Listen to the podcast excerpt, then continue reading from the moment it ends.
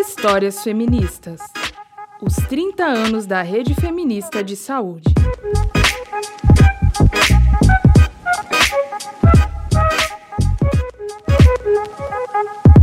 Olá, seja bem-vinda ao podcast Histórias Feministas, 30 anos da Rede Feminista de Saúde. Eu sou Amanda Gaion. E eu, Ana Carolina Franzon.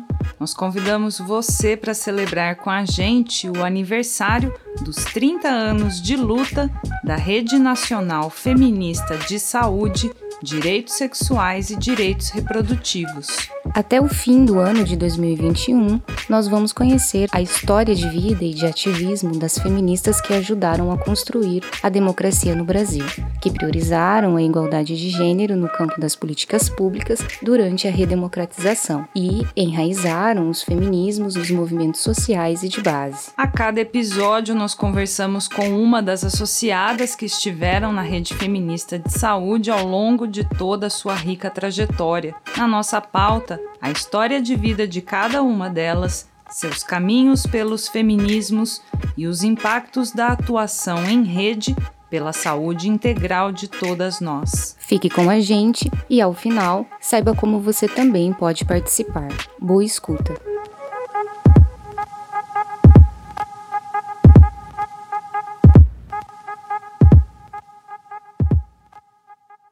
Hoje, aqui em nosso estúdio do podcast Histórias Feministas, a nossa convidada é Sheila Regina Sabag Costin, nascida em 1960 em Araucária, região metropolitana da capital do Paraná, Curitiba. A Sheila formou-se em matemática em 1997 pela Universidade Federal de Santa Catarina e também na especialização em psicopedagogia clínica pela Unisul Universidade do Sul de Santa Catarina. Ativista feminista, é associada à Casa da Mulher Catarina desde 2009, entidade esta que atua em defesa dos direitos das mulheres em Florianópolis desde 1989. Na Rede Feminista de Saúde, a Sheila atuou como secretária adjunta da Nacional na gestão coordenada por Clair Castilhos entre os anos de 2011 e 2015, com uma expressiva atuação no movimento de mulheres de Santa Catarina, dedicando-se principalmente ao acompanhamento e controle social das políticas públicas. Hoje, a Sheila vem compartilhar conosco seus caminhos e um pouco da luta que ela empenhou por todos esses últimos anos em instâncias como o Conselho Municipal dos Direitos das Mulheres de Florianópolis, o Conselho Estadual dos Direitos da Mulher de Santa Catarina, tendo sido inclusive diretora-presidente desses dois espaços e chegando até o mais destacado órgão colegiado das políticas públicas para as mulheres, que é o Conselho Nacional dos Direitos da Mulher. Lá, a Sheila representou a rede feminista de saúde durante os anos de 2014 e 2017, tendo participado ativamente dos enfrentamentos políticos que foram necessários à época, tanto do impedimento da então presidenta Dilma Rousseff, como do desmonte da Secretaria Especial de Políticas para as Mulheres. Como tesoureira da Casa da Mulher Catarina e da Rede Feminista também, a Sheila acompanhou também a administração desse nosso projeto atual, que contou com o patrocínio do UNFPA no primeiro edital nas trilhas de Cairo. Sheila, seja muito bem-vinda ao nosso podcast Histórias Feministas. É um prazer enorme ter você aqui finalmente em nosso estúdio hoje para a gente conversar e explorar um pouco mais da sua trajetória. Muito obrigada por sua participação. Boa tarde a todas, boa tarde, Ana. É um prazer estar aqui com você e, e é um prazer integrar a rede feminista. Sheila, a gente pode começar. É, nosso interesse começa em saber um pouquinho da sua família de origem, desde a, da casa onde você cresceu, né, da, da, da, família original que na qual você se constituiu, até essa trajetória da adolescência. Conta pra gente como foi. Bom, eu nasci, como você falou, no município de Araucária, especificamente no Hospital de Araucária, porque todos os meus irmãos, eles nasceram em casa. e minha família morava na Coldelaria de Araucária. E meu pai, ele era do exército, ele fazia parte, né, da cavalaria montada do exército, que era que é, tinha os seus cavalos, né, na Coldelaria. Então, já vem de muitos anos, né, essa essa história da codelaria e aí, né, tem várias referências sobre ela na, na internet, né? Quem quiser saber mais, procura na internet. Tem até um Facebook bem específico. Legal. Mas eu sou a sétima filha. Nossa. É. nós éramos em quatro mulheres e três homens. Hoje nós somos em três pessoas. Eu, minha irmã e meu irmão. Minha mãe, ela tem 96 anos. É, amo de paixão minha mãe, e meu pai já é falecido. Meu pai faleceu bem cedo. E aí, nesse, nessa, nessa minha trajetória de entre nascer, crescer, etc., eu estudei num colégio é, de irmãs lá de Araucária. Por quê? Porque é, meu pai recebeu uma bolsa de estudos para mim. Era o melhor colégio que tinha lá. Então, com cinco anos de idade, eu fui para esse colégio de irmãs. E lá a gente aprendia a ser o quê? Dona de casa. a gente aprendia várias coisas para ser dona de casa. E foi aí que eu comecei a entender um pouquinho mais, comecei a sentir um pouquinho mais uma certa é, discriminação, né? Por quê? Eu sou filha de mãe negra, né? pai não negro. E, e, eu ganhei um apelido bem interessante lá no Colégio das Irmãs. Eu era chamada de Negrinha. Ah, eu achava aquilo bem afetivo, né? Porque não entendia o que, que era. Só depois de muitos anos eu fui entender o porquê de tudo isso. Mas a gente tinha ali é, é, matérias, né, como economia doméstica, costura, entre as outras matérias, entre as de história, geografia e francês. Né? A gente tinha francês. É, pensa que se eu aprendi francês, não, não aprendi francês. Tinha medo até do professor. Era muito pequena. E, e depois eu tive que fazer a quinta série. Fiz a quinta série porque não tinha idade. Como eu entrei com cinco e o ginásio naquela época a gente entrava com dez, eu não tinha idade. Para entrar no ginásio, eu tive que ficar lá no Colégio das Irmãs até eu completar 10 anos de idade passar para o ginásio. No ginásio, aí é uma nova realidade, né? Porque você já está aí entrando na adolescência. E eu descobri os esportes.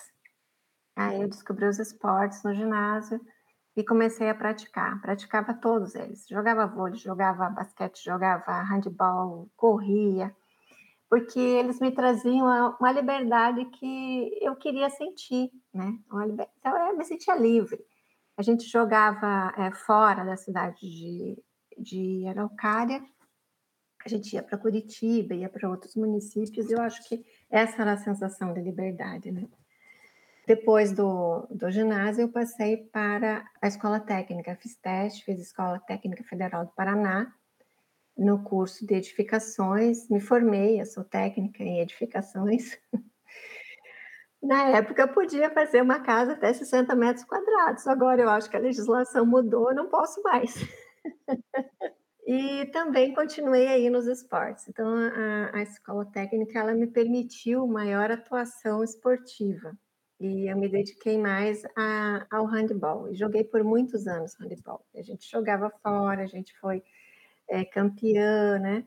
Viajava muito até a faculdade. Na faculdade, eu fiz o vestibular para Ciências Exatas na Universidade Federal do Paraná, passei, consegui fazer, acho que uns, eu fiz uns três anos na universidade. E aí eu casei. Por quê?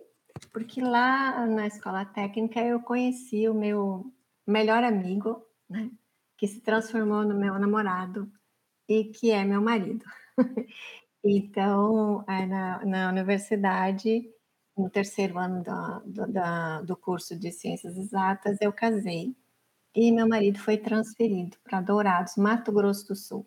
Aí fomos nós para lá. Só nós dois. Você era super jovenzinha, então? Não, eu tinha 21 anos e ele tinha 23. Pensa em duas pessoas nessa idade, sozinhos, numa cidade do interior do Mato Grosso do Sul, Dourados, lá em 1990 e, não, 82. A gente casou em 82.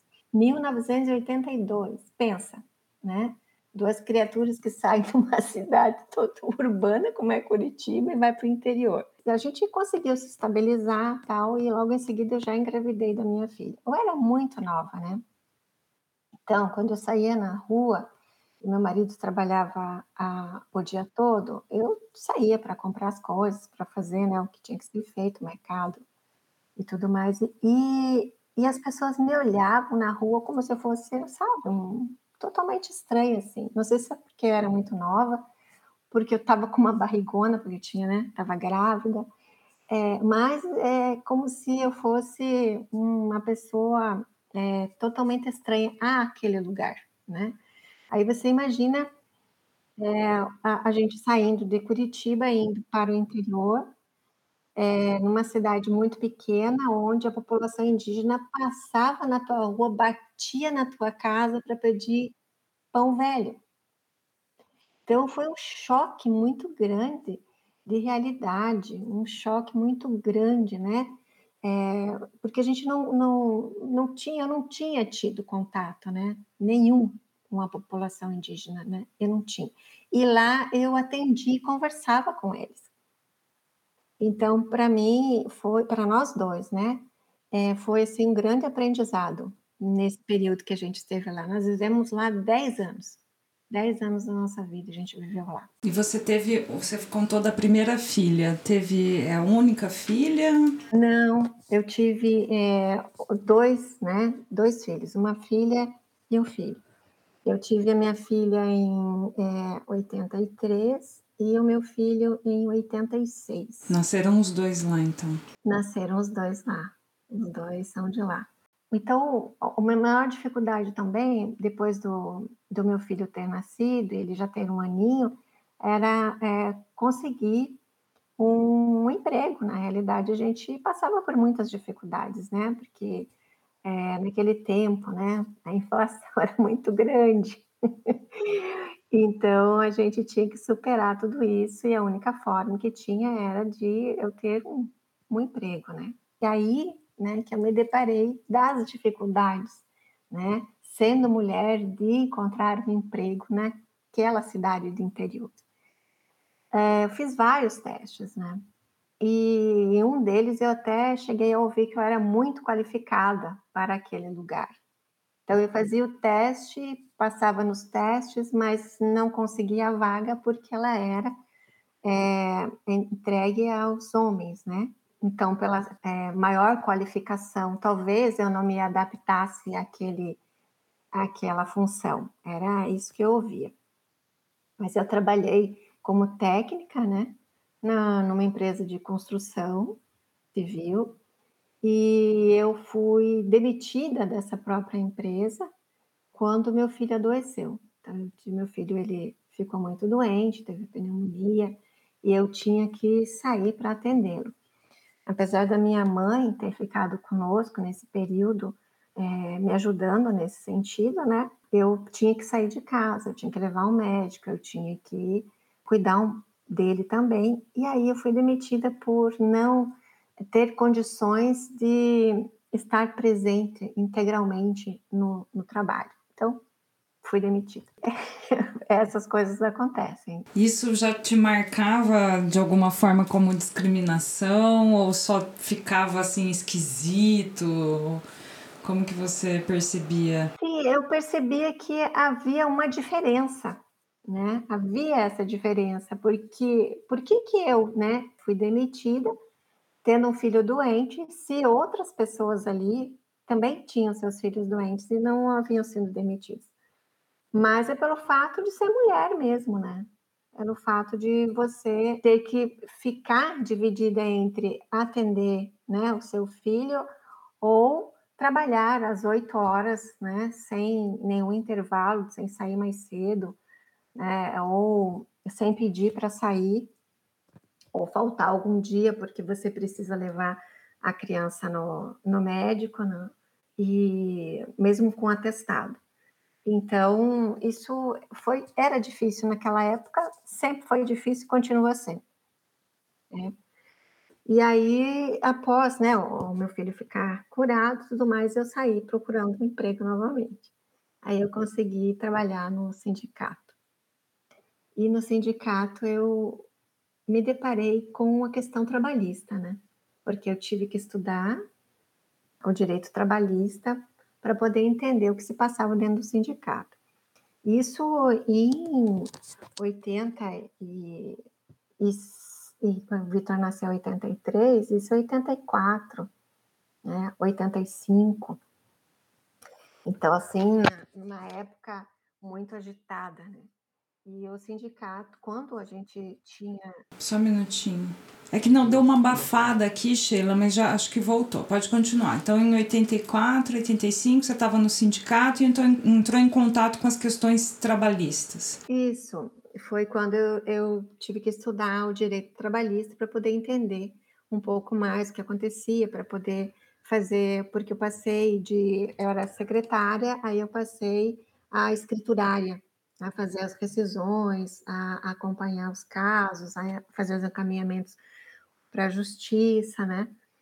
E nessa época, então, é, quando acontecia alguma, alguma greve ou é, algumas reuniões, a gente tinha que ficar muito precavido, porque era muita violência, né? Os, tanto os trabalhadores e trabalhadoras sofriam a violência, quanto os sindicalistas, né? E quem trabalhava no sindicato também, né? Então, quando tinha greve ou é, indício de greve, a gente tinha que ficar muito atenta, porque de vez em quando é, é, metralhavam, né, atiravam no sindicato, jogavam pedras, entravam lá, arrombavam, era muito difícil, assim, foi uma época bem difícil. Meu chefe levou os tiros lá, não foi atingido, mas é, é, gravemente, mas foi atingido. Então era bem sério. Mas eu gostava muito de trabalhar no sindicato. Eu tinha a liberdade né, de, de fazer as pesquisas que eu precisava, de estudar. E nesse período, inclusive, eu é, retomei as atividades na universidade, porque eu deixei a, a, Universidade Federal do Paraná, né? Eu tive que trancar minha matrícula e ir para Mato Grosso do Sul. Aí lá é, eu tive que fazer vestibular novamente. Eu fiz vestibular novamente, passei, só que o curso lá era licenciatura em matemática. E eu tentei validar as minhas matérias, mas não consegui. Então, eu tive que iniciar desde o primeiro ano novamente. Quando eu estava no segundo ano de novo, meu marido foi transferido para cá, para Florianópolis, né? Então, lá, é, nesse período de é, de no, 82 é, que a gente foi, né? Até 91 foi quando a gente saiu de lá. Todo esse período aí eu vivi é, numa, no Dourados é, esse processo todo da democratização do país, né? Com a eleição de Tancredo Neves. Chorei muito quando ele, quando ele morreu, sofri horrores, porque era a esperança que a gente tinha, né? a gente tinha muitas esperanças nesse nessa, nessa nova forma né, de, de é, condução do nosso país, né?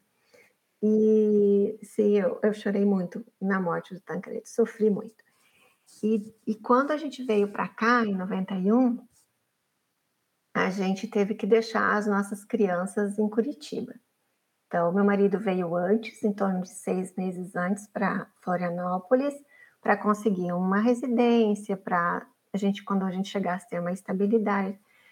E eu, eu vim, né, de Dourados, fui de Dourados para Curitiba, deixei, deixei as crianças lá e vim para Florianópolis. Nós ficamos aqui em Florianópolis uns seis meses sem as crianças. Elas ficaram em Curitiba com os nossos parentes. Aliás, nossa mudança toda ficou lá. Então, depois de seis meses aqui, a gente conseguiu trazer a nossa mudança e trazer as nossas crianças também. Então, a gente ia, assim, de 15 em 15 dias de Florianópolis para Curitiba. E não era duplicada a BR-101 aqui. Então, era um horror, assim, mas a gente ia. E teve um mês que a gente não pôde ir. Quando eu cheguei lá, meu filho tinha cinco anos. Aí ele pegou e pegou no meu rosto e disse assim: Ai, mãezinha, eu já não lembrava mais do teu rosto. Pensa, né? Na dor, na culpa né, que a gente sente, que eu senti naquele momento.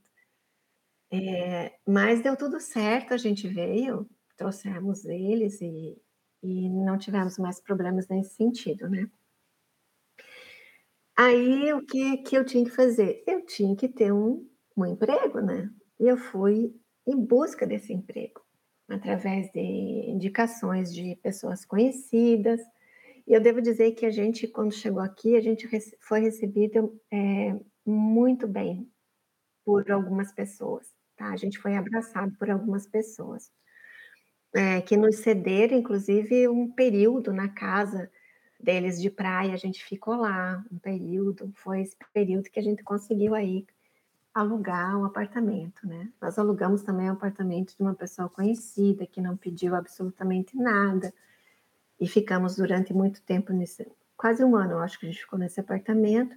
Depois a gente conseguiu, com a venda da nossa casa que a gente tinha lá em Dourados, conseguiu comprar um apartamento bem pequenininho aqui em Florianópolis e nos mudamos para ele. Então, é uma, é, é uma história, assim, eu acho que, que reflete a nossa realidade, né, do Brasil, essa realidade de, de todas, de muitas famílias, né, nesse período aí, onde você casa, né, muito novo, e naquela época a gente não tinha opções, ou você casava ou você ficava falada, né, era essa, né, muito tempo junto, a gente namorou seis anos, então ou a gente casava ou a gente se separava, não tinha outra opção. Por isso a gente casou. E uma trajetória também comum a muitas mulheres, né? De ter que priorizar o cuidado com os filhos e com a casa e com todo esse projeto da família, né? Colocando daí as interrupções necessárias ao próprio desenvolvimento. Você voltou, chegou em Florianópolis, então, imagino que com cerca de 30 anos, já bem adulta, podemos dizer assim, né? 30 anos, né?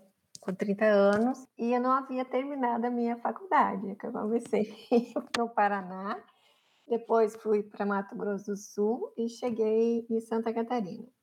E eu fiz exatamente isso. Eu queria terminar minha faculdade.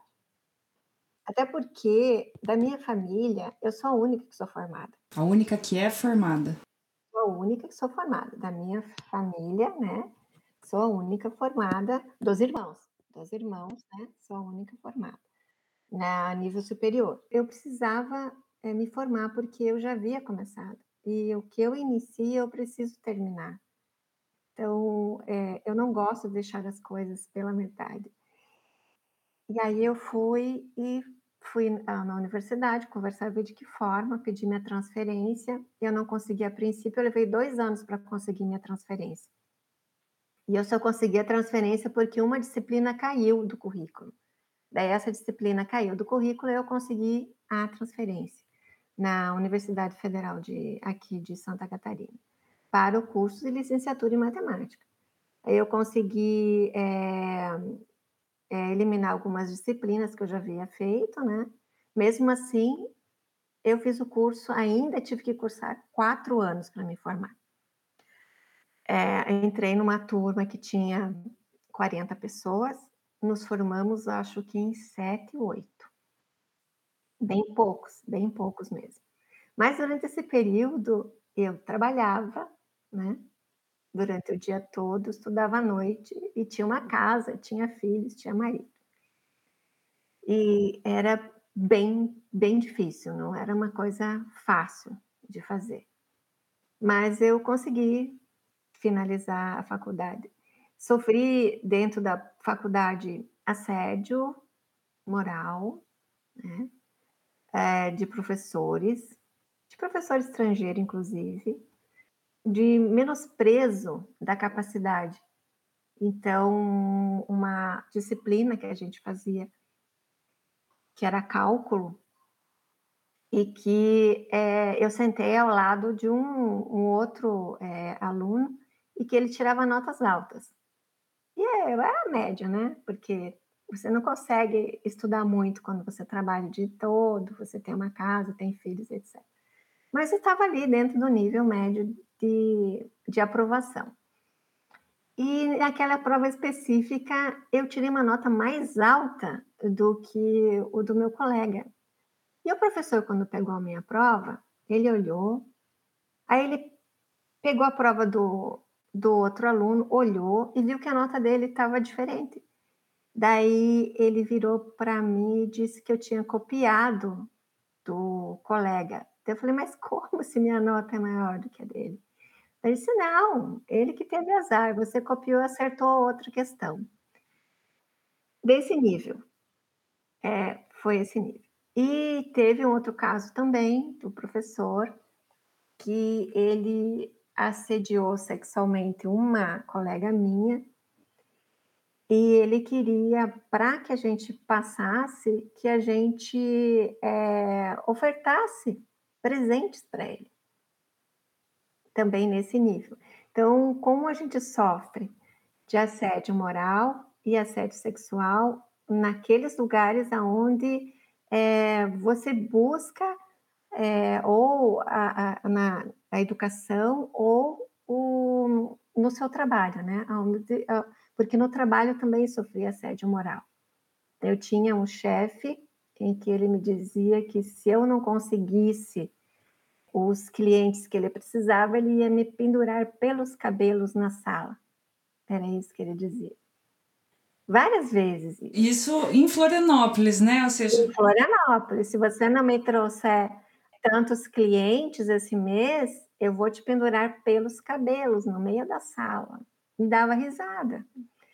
Então, a gente sofre todo tipo mesmo de assédio, apenas por ser mulher, porque eu não ouvi, não vi, não presenciei em nenhum momento, nem os professores, nem o meu chefe falar as mesmas coisas que, ele, que eles falavam para nós, mulheres, né, na sala de aula ou no, no, no trabalho para os homens.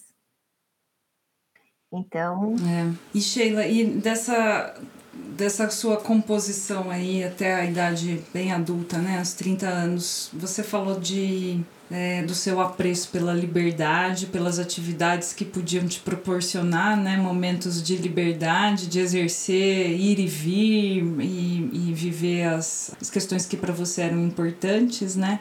Como que você fez esse encontro com o movimento feminista? E, e, e, até chegar daí nessa nossa associação nacional, que temos atuado em 2009, que você disse que entrou para para a rede, né? para a Casa da Mulher Catarina, desculpa. Sim, quando eu terminei a, a me formei aqui na, na Universidade Federal de Santa Catarina, eu, eu fiz uma especialização em psicopedagogia clínica. Essa minha especialização me fez descobrir que eu precisava, para minha atuação, me aprofundar mais em uma temática, uma temática específica. E aí eu fui para o psicodrama. Eu achei que psicodrama ele podia, né, podia melhorar a minha atuação na área clínica. E aí, onde buscar isso, né? Eu fui buscar no teatro. E eu me inscrevi no curso de teatro da universidade e fiz é, aulas, né, com, com diversas professoras e professores, várias aulas, porque eu queria entender mais como funcionava e de que forma eu poderia aplicar isso ali na psicopedagogia. E eu, isso foi em 2000, tá?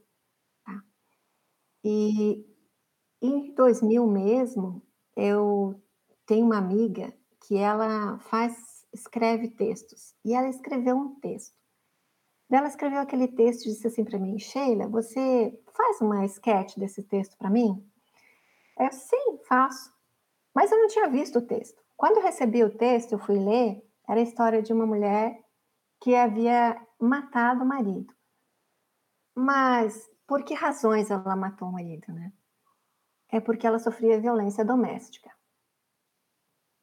E eu tive que pesquisar, buscar referências, saber o que estava acontecendo, para saber como eu iria criar aquela personagem, né? É, de que forma eu criaria aquela personagem.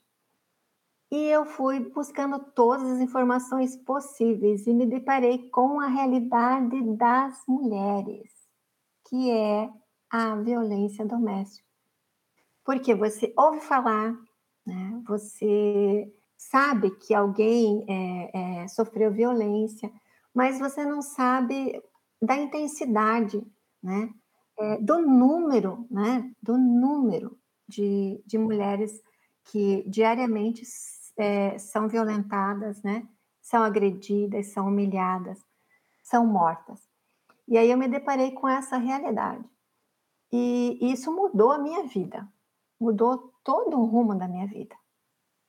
Porque eu fiz a sketch, apresentei na empresa dela, o, o meu marido é, ajudou, né? A gente conseguiu construir é, um pequeno cenário e eu apresentei essa sketch em Florianópolis toda, em todos os lugares onde se discutia a violência contra as mulheres, eu apresentava a sketch. Atriz, encenando. Sim, mostrando na, na realidade, né, é, a violência cotidiana que as mulheres sofrem, né, porque pelo que elas passam, pelos filhos, né, para sobreviver.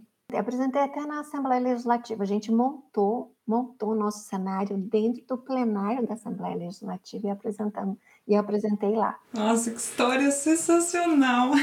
É, fiquei conhecida, fiquei conhecida, né, pela por essa performance. E aí eu comecei a ser chamada e, e foi a partir daí que eu apresentava. Isso foi de 2000 2000 a 2005, claro que ne, eu apresentei outros também, né? A gente apresentava vários, mas essa era bem específica. E aí, a, a, em 2005, eu entrei para o Fórum Estadual é, pela implementação da Lei Maria da Penha no Estado de Santa Catarina. E eu comecei a participar desse fórum, continuei apresentando a sketch, e a partir do fórum, eu ingressei, né, representando o fórum no Conselho Municipal dos Direitos da Mulher de Santa Catarina. Mas aí, aí, aí foi isso foi em 2009, 2009, 2009, se não me engano. Entrei para o conselho representando o fórum e já fui convidada a integrar a Casa da Mulher Catarina. Fui pela, pela Neuza Freire. Ela assistia onde eu estava apresentando, ela ia assistir, ela me seguia. eu acho que ela me seguia, Neuzinho. E aí, ela, um belo dia, ela me convidou, disse, você não quer participar da Casa da Mulher Catarina? E eu disse, tá, eu vou conhecer. E fui, então, apresentada às mulheres da casa. Foi muito, muito bom, porque eu fui acolhida e ali eu comecei a conviver e a entender e a respeitar, né? E, e ter um, um maior, é, como é que eu vou dizer assim, uma maior experiência do que é ser uma feminista, do que é você defender os direitos humanos das mulheres, do que é você é, atuar nessa área de defesa né, dos direitos. E eu tive que estudar muito porque é, você tem, você vai tendo experiências, mas você é, precisa também ter a base, né? O estudo, você precisa conhecer tanto as, as leis, né? Porque aí eu estava dentro de um conselho já, então eu precisava ter maior conhecimento, maior base teórica. E para ter essa base teórica, eu comecei a estudar mais. E aí eu fiz uma outra especialização, quando eu já estava no Conselho Estadual dos Direitos da Mulher, que foi Gênero e Diversidade na Escola. Eu fiz essa especialização para poder ter um embasamento teórico maior, para poder discutir, né, melhor as relações, as diferenças, as discriminações de gênero, o racismo, o capacitismo. Então, essa minha espe especialização veio para me aprofundar mais nessas temáticas, né? Essa é uma especialização ali promovida pelo Instituto de Estudos de Gênero, né, da professora Miriam Grossi, na UFSC, bem maravilhosos. Exatamente. Sim, foi um curso que me trouxe uma visão é, que eu não tinha tá, a, da minha família e do racismo dentro da minha própria família, que eu fui descobrir quando eu comecei a me aprofundar mais nos estudos porque é, eu não entendia a relação entre o, o, meu pai e minha avó, que era negra. Né? É, eu não entendia essa relação, essa não, não, havia ali relação. Então nós tivemos, eu tive muito pouco contato com a, com a minha avó e a avó, minha avó preta. Né? Eu tive muito pouco contato com ela. Porque eu ouvi histórias dela, né? Eu ouvi histórias, histórias da, da mãe dela, da minha bisavó, né? É, que foi uma mulher escravizada. Ela foi escravizada. A minha avó nasceu livre, mas a minha bisavó foi uma mulher escravizada. E, e por quê? Eu, eu não enxergava, na realidade, eu, eu não enxergava o que tinha, o que havia, né, dentro da minha família, não entendi. só fui entender mesmo depois. Né? Depois de adulta, eu entendi que era uma questão de racismo mesmo, né? Porque meu pai não se dava com a minha avó preta. Ela morava com minha irmã mais velha, casada, é, e depois a minha avó faleceu. Minha avó faleceu, ela tinha mais de 100 anos. Era muito, muito, muito velhinha, a Bisa, né? Porque daí tinha os meus os meus sobrinhos, e aí chamavam ela de Bisa, Bisa, e ela ficava Bisa. E a Bisa até hoje, né? Ah, agora, a, a minha mãe que é Bisa também, né? E, e aí é, comecei a ver também é, a, com, com, com, as dificuldades da minha mãe, porque minha mãe casou muito novinha. Minha mãe casou entre 15 e 16 anos. Não sei se chegava a ter essa, essa idade, porque a minha avó registrou ela para poder para ela poder casar. Minha avó registrou duas vezes minha mãe. E aí minha mãe casou muito nova, é, engravidou muito nova, perdeu, né, essa criança com seis meses muito nova, sofreu muito. E a minha mãe era uma pessoa que fazia tudo, mas tudo, tudo, tudo, tudo dentro de casa, tá? Tudo. Que eu, eu me lembro. E eu me lembro de um episódio muito interessante. Fiz até um texto sobre ele no curso de, no curso de gênero e diversidade, é, que é sobre as cuecas do meu pai. é, porque meu pai usava cuecas brancas de tecido muito bem passadas. E, e uma vez, eu era bem pequena, perguntei para minha mãe, mãe, mas por que que você passa as cuecas do, do meu pai. Daí ela disse assim: eu passo bem passadinha, porque se tiver um, uma dobrinha, ele embola e joga no cesto para eu passar de novo. Então, é, era muito séria essa, essa violência doméstica que minha mãe sofria. Não era física, era psicológica, era racista. É duro dizer isso. Eu amo, amo meu pai, tá? Eu amo a minha mãe, mas é, é duro a gente observar isso dentro da, da própria família, né? E isso, isso, mas isso não é só na minha família. Em muitas famílias, muitas famílias. E aí a gente não se dá conta da perversidade que é realmente a violência contra as mulheres, né? Dentro da, da, das nossas famílias. A gente vê a nossa irmã é, ser é, proibida de visitar a família, de proibida de conversar com a mãe, de proibida de sair, né? De proibida de usar um batom, um, um esmalte. E a gente não se dá conta que ela está sofrendo uma violência. A gente acha que isso é amor. Não é porque ele ama, tem ciúme. demais dela, me falou assim: não, não é verdade. Ela está sofrendo uma violência, sim. E é psicológica, que é a maior violência que nós sofremos. De, desde o início né, da nossa vida até o final delas, dela, né? Então, é, foi, eu consegui enxergar isso que eu não via antes. Realmente eu não enxergava. E a questão do racismo, a questão do capacitismo, né? Que a gente é, faz piadas com pessoas, pessoas é, que têm alguma deficiência, é, isso dentro da própria família. É, é uma brincadeira? Ah, é uma brincadeira. Mas é uma brincadeira que discrimina. Então, isso não é o correto. E é, isso me abriu os olhos, assim, para diversas, é, para diversas, assim, posicionamentos, né, de algumas pessoas, né, é, se, sejam familiares ou não familiares, das brincadeiras, né, das piadas. E aí você parece que você fica uma pessoa meio chata.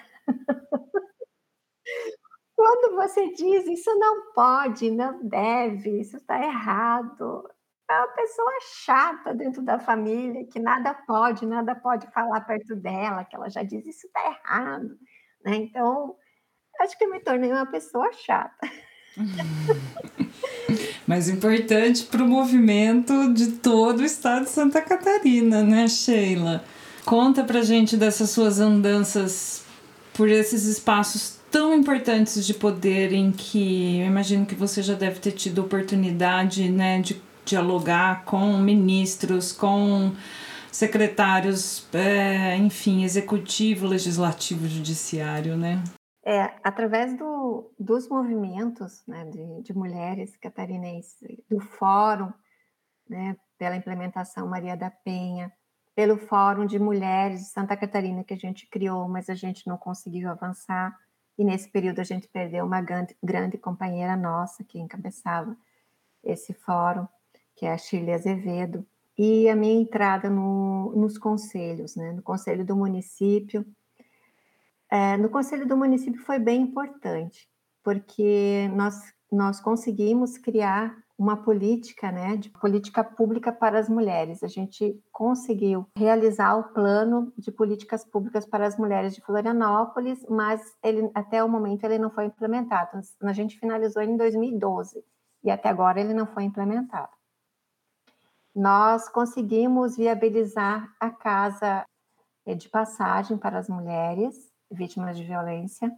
Nós conseguimos concretizar, conseguimos fazer com que fosse inaugurado e viabilizamos aí a continuidade do Centro de Referência de Atenção às Mulheres em Situação de Violência Doméstica e Familiar no município.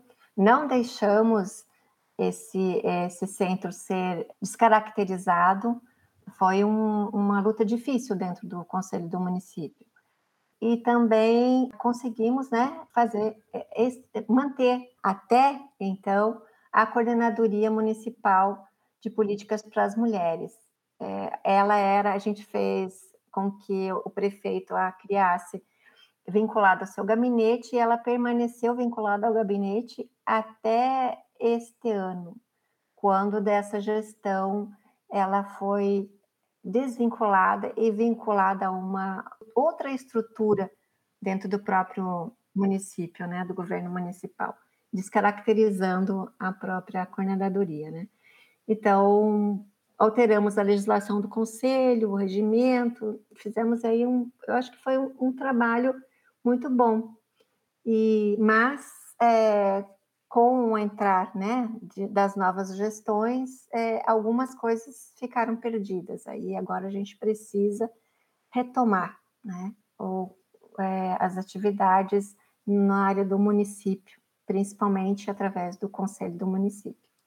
No do estado, o que a gente conseguiu foi pactuar. Né? Nós, fizemos, nós construímos o Pacto Estadual Maria da Penha, conseguimos um acordo é, entre o, o, Executivo, o Legislativo, o Judiciário, a Defensoria Pública, Associação de, da, dos Municípios de Santa Catarina, Universidade, é, Ministério Público de Contas, e, e outros organismos responsáveis aí pela rede de enfrentamento à violência contra a mulher no Estado.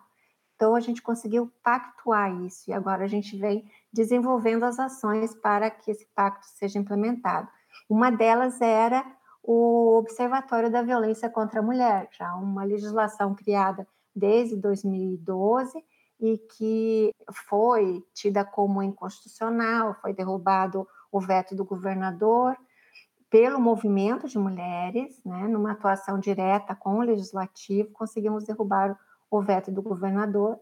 E a legislação, então, a lei do observatório agora foi está sendo é, aplicada e observatório ele, ele está sendo implementado na Assembleia Legislativa de Santa Catarina, com a, dire... com a nossa participação direta dos movimentos do Conselho. Né? E as, as, conferências, né, que a gente conseguiu realizar as conferências tanto no município quanto no, no estado. A última conferência, que foi a quarta, foi em 2006, foi uma luta bem grande para a gente conseguir realizar. Foram duas conferências difíceis de realizar, que foi a Conferência de Direitos Humanos e a Conferência da Mulher.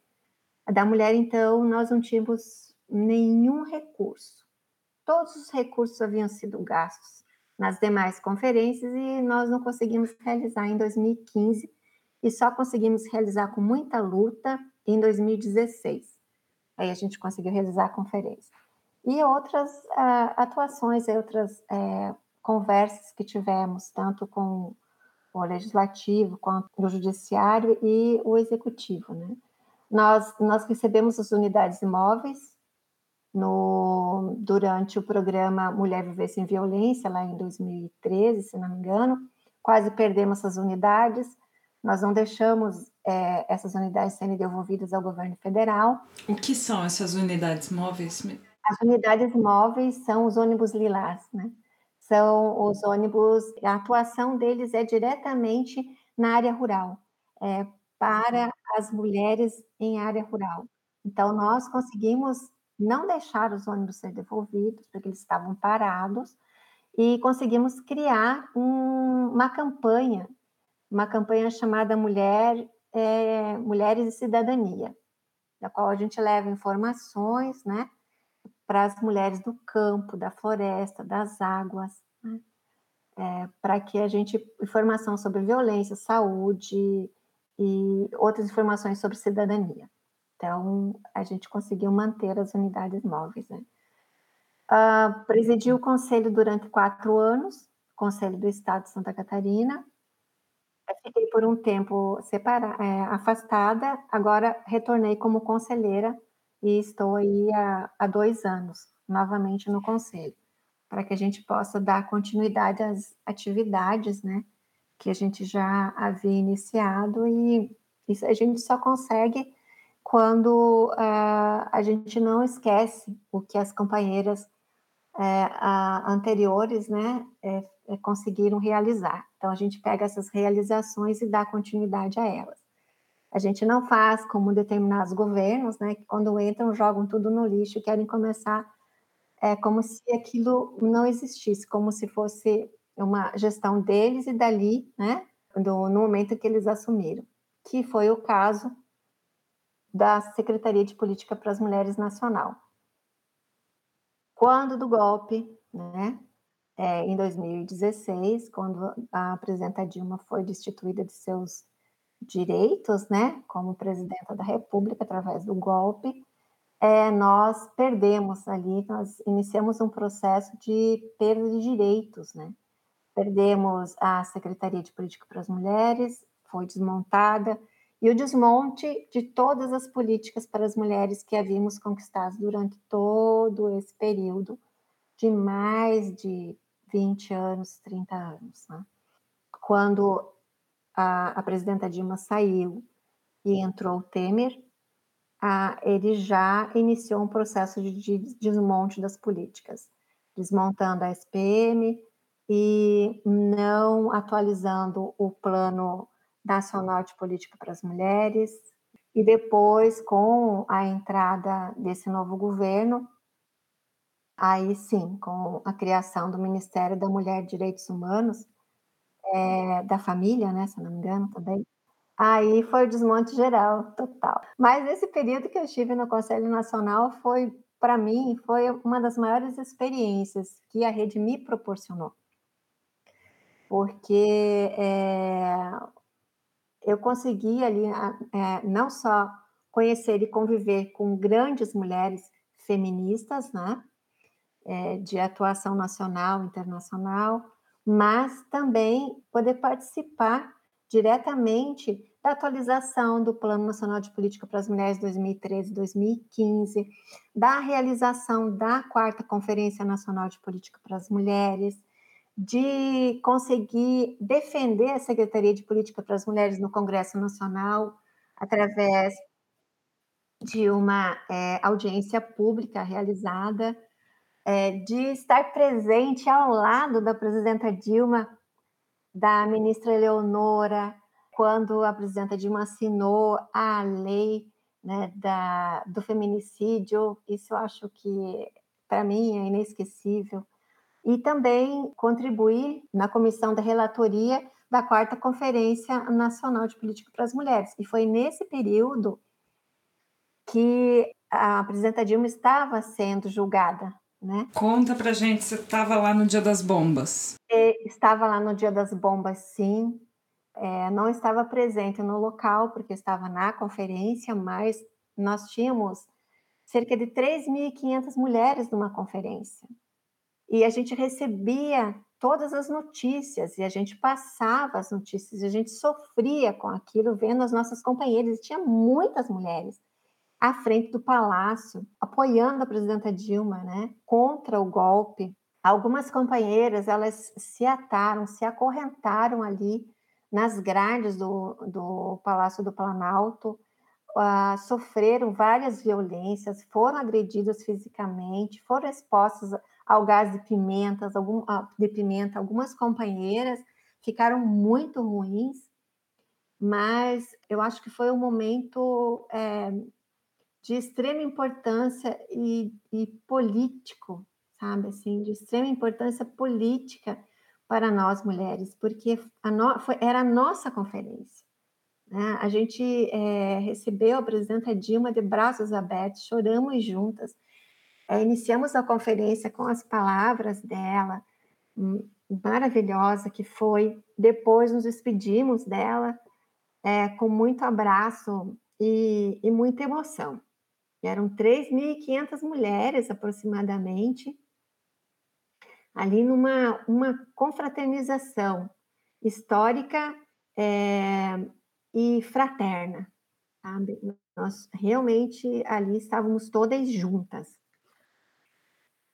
Então, para mim foi muito emocionante. Depois, depois da conferência, a presidenta Dilma recebeu as conselheiras e nós é, entregamos a ela documentos.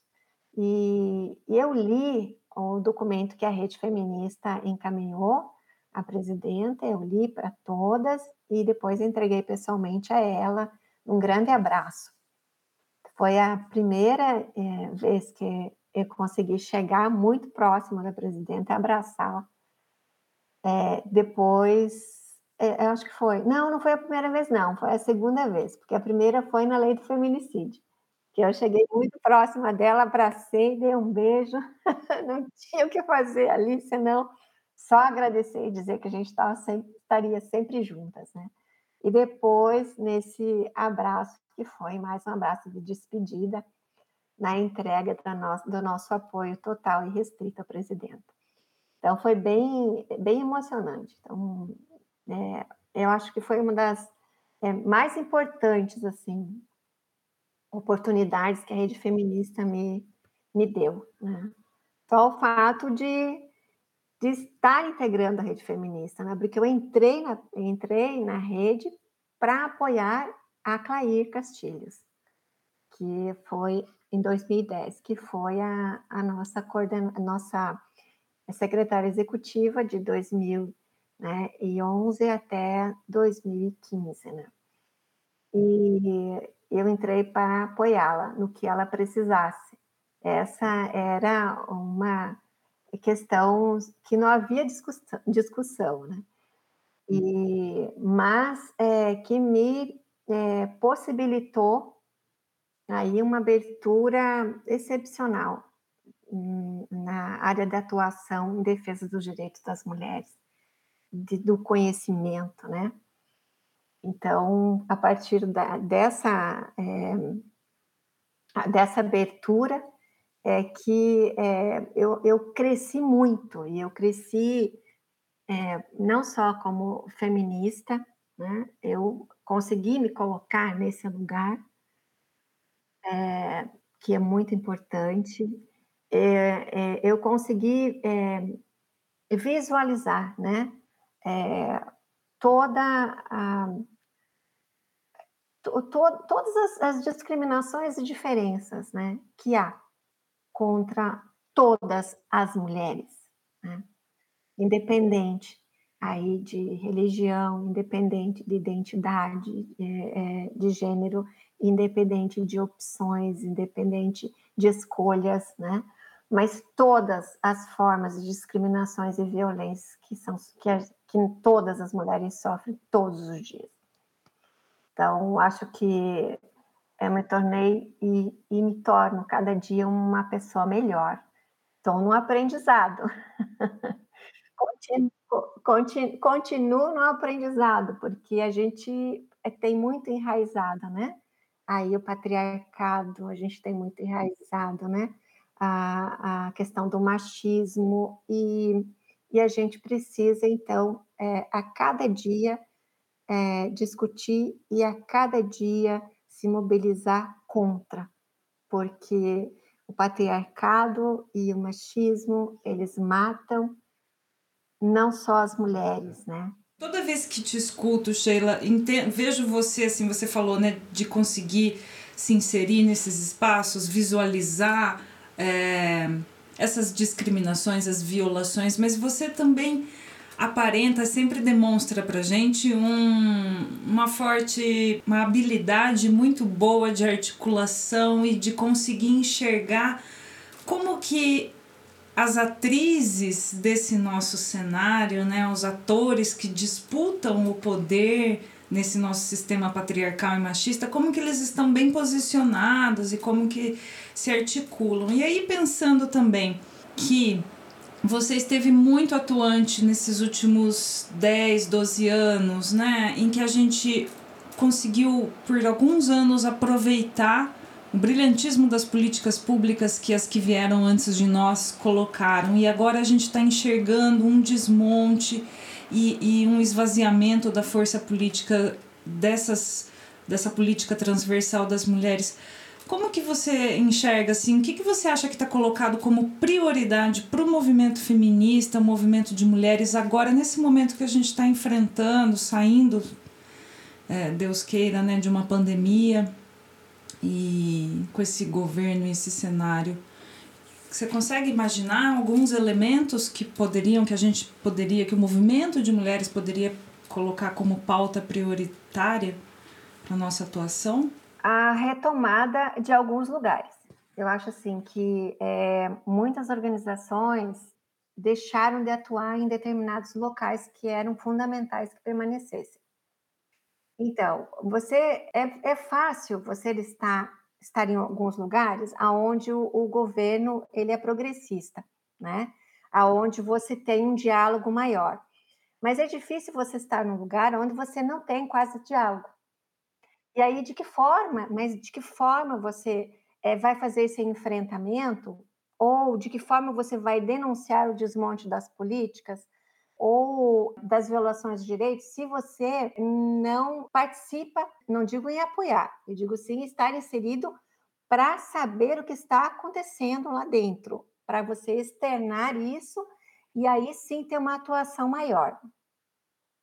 Então, como enfrentar esse, esse desgoverno, né?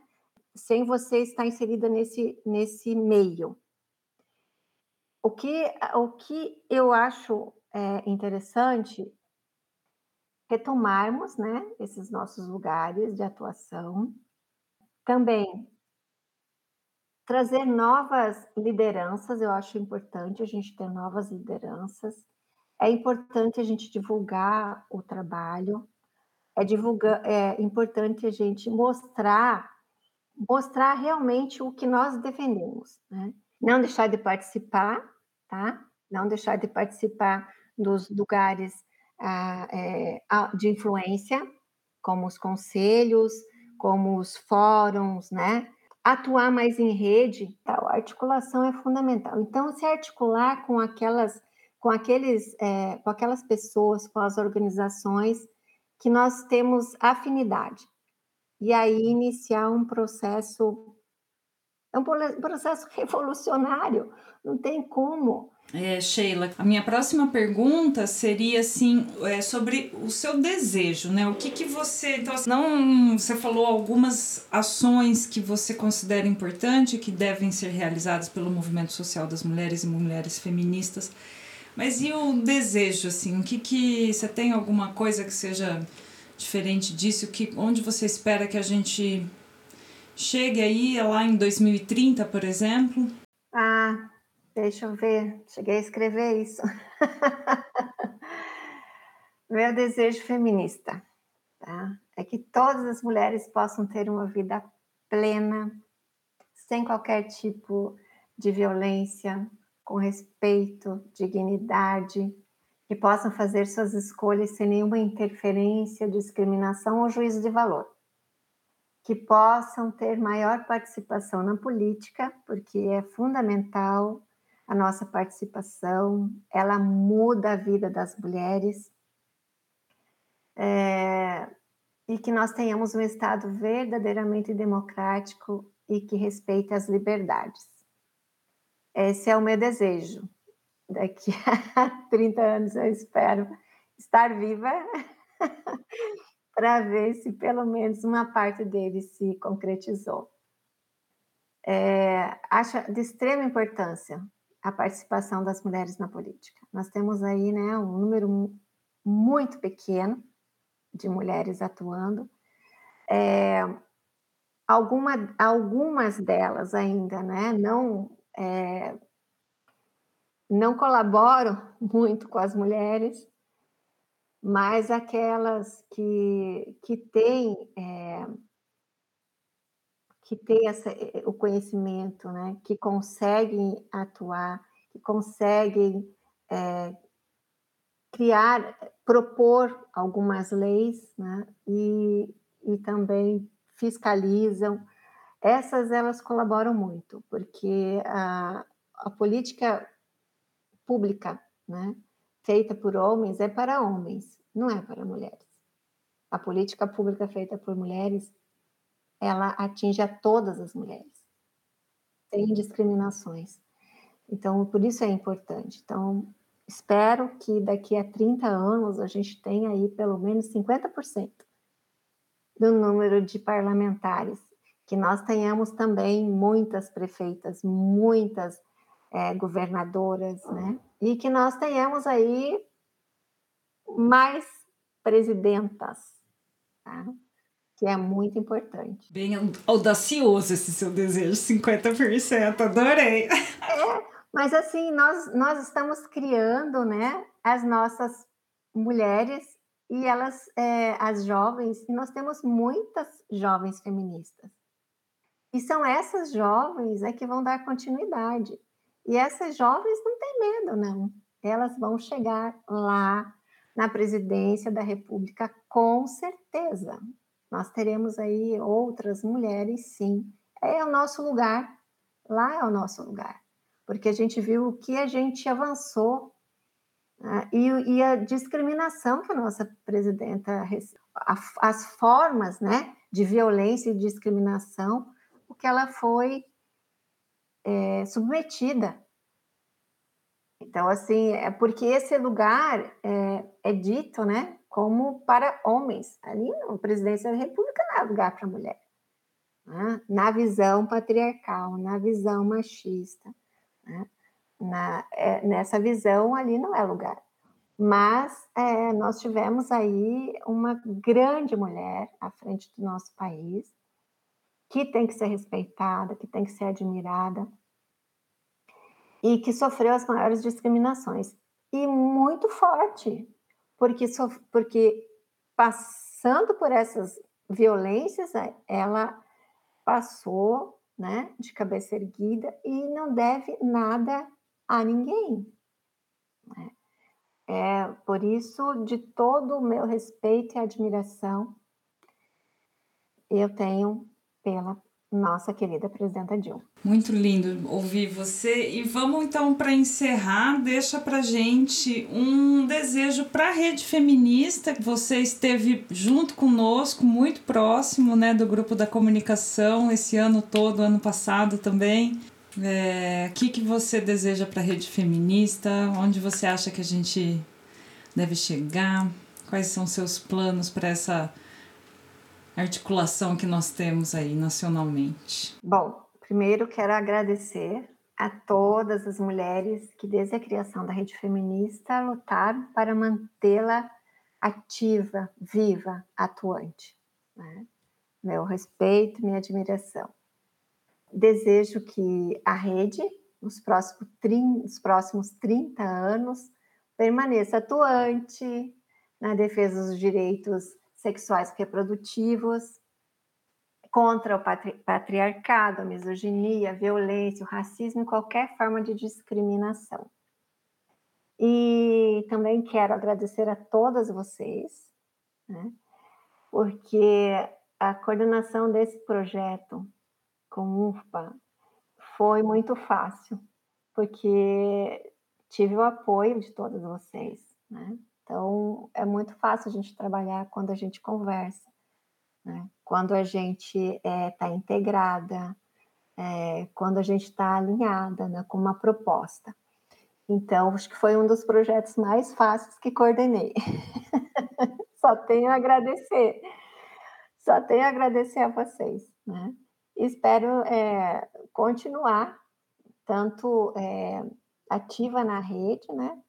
Quanto é, alinhada aí as, é, novas né, tecnologias que vocês estão trazendo para dentro da rede, é, me atualizando mais, embora né, a gente já tenha aí, esteja avançado, né? Porque eu sou de 1900 e muito antigamente já. É, daqui para frente não sei como vai ser mas só tenho a agradecer por toda a experiência e todo o aprendizado que vocês nos trouxeram. Né? Então, aprendi muito. Muito obrigada, de todo o coração.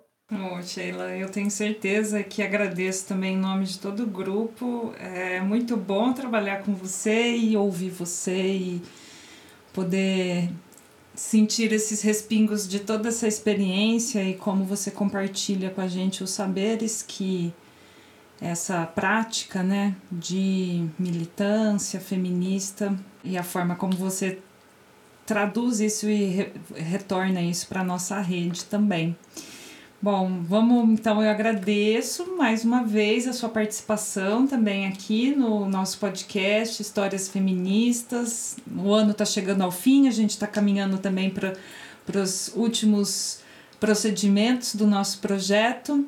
É, agradeço, muito obrigada. Foi muito bom conhecer você, a sua história, saber que foi lá no teatro que isso surgiu. É muito, muito inusitado ver como cada mulher né, se encontra com esse ideário transformador que a gente, enfim, que nos reúne, que nos mobiliza até hoje. Você gostaria de falar mais alguma coisa? Eu quero, eu quero agradecer especialmente a minha amiga querida, amada Claire Castilhos Coelho, tá? É, pelos, pelos anos né, de convivência, é, por, pelas aulas, por todas as informações né, que, ela, que ela sempre me passou e sempre esteve e está aberta então, é, aos meus questionamentos. Então, eu tenho que agradecer a ela. Também tenho que agradecer a Lígia, a Lígia Cardieri, porque a Lígia me convidou para ser é, a sua adjunta E eu faço com muito carinho, tá? É, e com dedicação. Eu espero estar colaborando com a gestão da Lígia também. Então, um abraço grande e abraço grande a todas as mulheres, né? Todas, todas, todas. É, da rede feminista. É, admiro a todas, tenho muitas saudades, espero que a gente consiga te abraçar né, o mais rápido possível. E eu sempre me emociono. E ultimamente me tenho emocionado acho que muito mais. Beijo.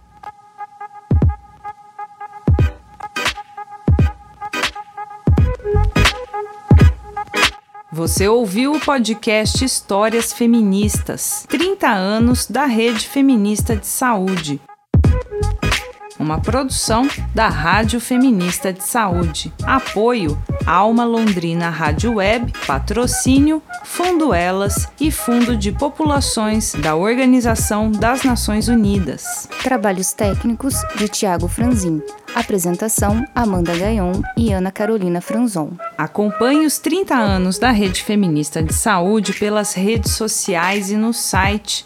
E se você gostou, compartilhe este episódio para fortalecer o movimento de mulheres e avançar a igualdade de gênero no Brasil.